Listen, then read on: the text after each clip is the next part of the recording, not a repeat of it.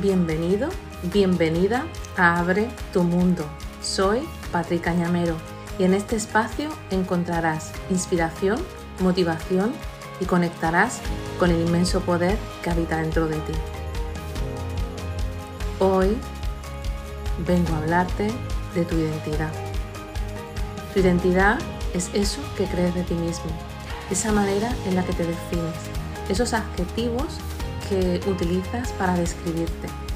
Y hoy vengo a cuestionarte si es real eso que crees de ti mismo. Date cuenta que como vengo compartiéndote en episodios anteriores, absolutamente todo lo que creemos de nosotros mismos y de la vida es fruto de la programación.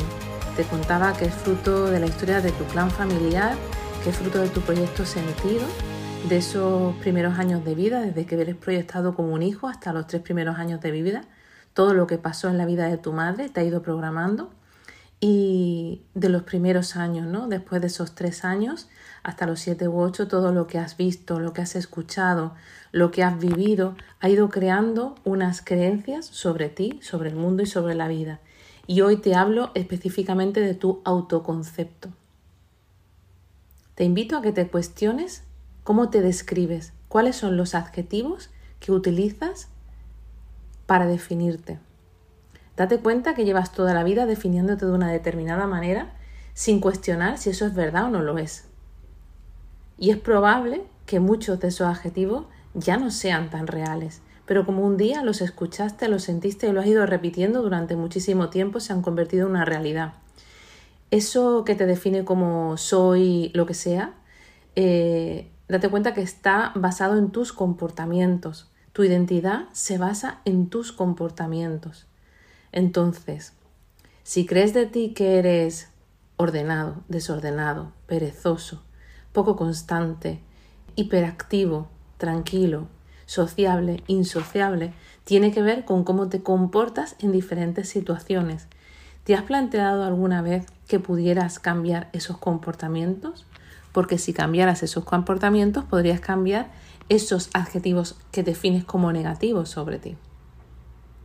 Para mí esto fue muy impactante, darme cuenta que eso que creía de mí no era real. Te cuento que siempre me he considerado una persona desordenada y cuando empecé a cuestionarme muchas cosas sobre mí, me di cuenta que podía decidir ser ordenada a partir de ese momento. Y ahora me es fácil tender al desorden pero pongo mucho foco y mucha atención para mantener el orden en mi vida. Y cuando se desordena mi entorno, se desordena mi espacio, mis cajones, mi mesa, esto me sirve para darme cuenta que me he desordenado interiormente, pero no me permito definirme como desordenada, porque ya estoy abandonando esa identidad, ya de hecho la he abandonado. Entonces, ¿Qué identidad quieres abandonar tú? ¿Qué descripción de ti quieres abandonar? Porque mm, muy probablemente esté basada en opiniones que dieron de ti personas de tu entorno, profesores, compañeros del colegio, tus padres, o incluso percepciones de ti mismo que están basadas en varias experiencias que has vivido. Recuerdo un día que trabajando una compañera me decía, ¿Sabes qué pasa? Que yo soy muy débil. Yo soy una persona muy débil. Y yo conocía mucho a esta persona y la había visto vivir situaciones en nuestro trabajo realmente delicadas y, y era consciente que no era para nada débil. Era una persona muy fuerte, pero lo que sí que era era sensible. Y recuerdo cómo cambió su cara cuando le dije, sabes que tú no eres nada débil, tú eres sensible y que se puede ser sensible y fuerte a la vez. Y aquello fue como un antes y un después para ella, porque hasta ese momento había creído de sí misma que era débil. Entonces en ese momento estaba pasando una situación muy delicada en su vida y enfrentarte a una situación delicada con tu percepción de ti misma de debilidad hace que, que creas que no vas a poder superar esa situación. Cuando ella se dio cuenta de que realmente lo que le sucedía y que era sensible que es verdad que se emocionaba ante cualquier situación delicada, que ahora mismo no podía vivir lo que estaba viviendo sin llorar y que le movía mucho todo lo que mm, sucedía a su alrededor, pero que eso no le quitaba fuerza y que a pesar de eso ella estaba sacando adelante a su familia, estaba tomando grandes decisiones en ese gran desafío en el que se encontraba y se caía y se levantaba cada día, esa nueva percepción de sí misma le hizo cambiar completamente su manera de enfrentarse a esa situación. Por eso hoy me parece muy importante recordarte que no eres nada de lo que has creído hasta ahora y que tienes la posibilidad de modificar esa percepción de ti mismo o de ti misma que llevas arrastrando durante mucho tiempo. Si no te replanteas esta descripción de ti mismo, vas a seguir haciendo lealtad a esa descripción para siempre y no te haces ningún favor creyendo que eres menos de lo que realmente eres. Y al hilo esto te quiero compartir. Durante muchos años eh, creía que yo no era nada intuitiva ni era creativa. Tenía personas a mi alrededor que me decían, no, a mí me, yo en el estómago me entra una cosa que yo sé cuál es mi decisión correcta, yo sé que me está guiando, siento cuando, cuando es por aquí, cuando es por allá, siento cuando alguien me está engañando, cuando hay una, tengo, siento la certeza en algunas situaciones y yo decía, yo no siento eso, yo no puedo no tengo esa percepción. Qué pena que yo no sea intuitiva. Como si alguien en este mundo pudiera no ser intuitivo. Y ahora he entendido que la intuición es una capacidad inherente del ser humano. No puedes no ser intuitivo. Pero si crees que no lo eres, no das espacio a que tu intuición te vaya guiando. La intuición, es esa brújula interna que sabe cómo guiar, que en ocasiones te habla flojito, tranquila y que y te guía de una manera muy diferente que, la mente. Y de repente me fui dando cuenta que yo sí era intuitiva. De hecho, ahora te diré que tengo una gran intuición y que es uno de las capacidades que más pongo a mi servicio para todos los acompañamientos que yo hago, tanto en consulta, como los grupales, como en el hospital, que me va guiando, que me trae respuestas, que, que hace que yo sepa con quién compartir según qué mensaje, que es mi guía interna. Y qué poco favor me he hecho a mí misma creyéndome durante tanto tiempo que yo no era intuitiva.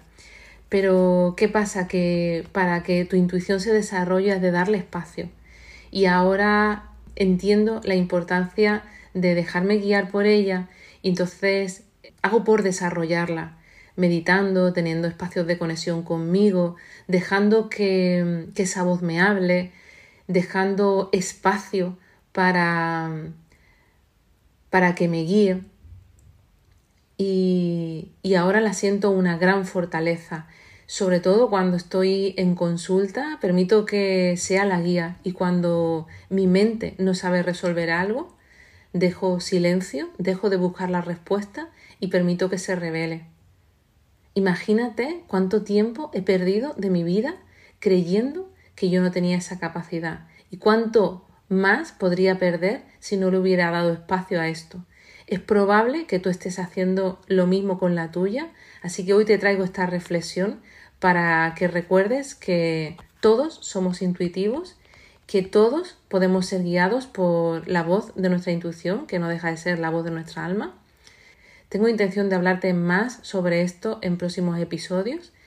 Hoy te invito a que reflexiones sobre esta capacidad que sí que tienes para que te abras a sentirla, a percibirla.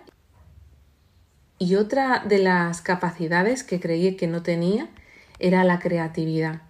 Desde hace mucho tiempo vengo diciendo que qué pena que yo no sea creativa. Si yo fuera creativa haría más cosas. Si fuera creativa tendría más ideas. Y hace muy poco, pero te digo que muy poco, me he dado cuenta que yo sí soy creativa. Pero de la misma manera que la intuición ha de darle espacio a esa creatividad, porque todos en esencia somos intuitivos y creativos.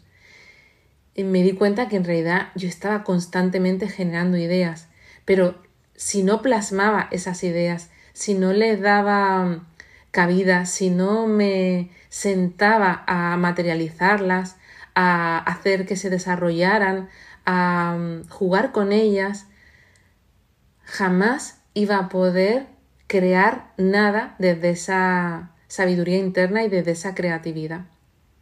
Así que recientemente me doy cuenta que tengo una capacidad creativa y creadora que desconocía. Y hoy te traigo esta reflexión porque mm, fíjate si estas dos características, que insisto en que son inherentes a todos los seres humanos, si yo no las hubiera descubierto o no le hubiera dado espacio, ¿cuánto me estaría perdiendo yo y cuánto estaría dejando de darte a ti, a la gente que acompaño y de darle a la vida? Así que por eso me parece tan importante que reflexiones sobre esto y que mm, te permitas sacar tu máximo potencial. Porque cuando te evitas ser la mejor versión de ti mismo, con todas esas capacidades que existen en ti, pero simplemente están apagadas, te estás quitando esa posibilidad a ti y se la estás quitando al resto del mundo. Desde que tengo esta percepción de mí misma, estoy más convencida de que puedo aportar mucho y que tengo mucho para dar. Y desde ahí me permito hacerlo. Entonces, el no haber descubierto todo esto habría limitado mucha capacidad de dar y de poner al servicio de la vida mis dones y mis talentos. Pero es que tú también tienes dones, también tienes talentos y muchos de ellos están dormidos porque no te estás permitiendo desarrollarlos. Y me parece que es muy injusto para ti y para la vida que, que no te lo permitas porque mm, date cuenta que constantemente estamos cuestionando este mundo en el que estamos viviendo. Pero imagínate cómo sería este mundo si todos pusiéramos al servicio de la vida, de nuestra vida y de la vida en general, todos nuestros dones y todos los talentos que tenemos tan dormidos. Imagínate lo que sería para ti abrir tu mundo, abrir tus alas y cuánto impacto produciría esto en tu familia, en tus seres queridos y como consecuencia en el resto del mundo, porque todos somos uno y tu cambio genera cambio en el mundo.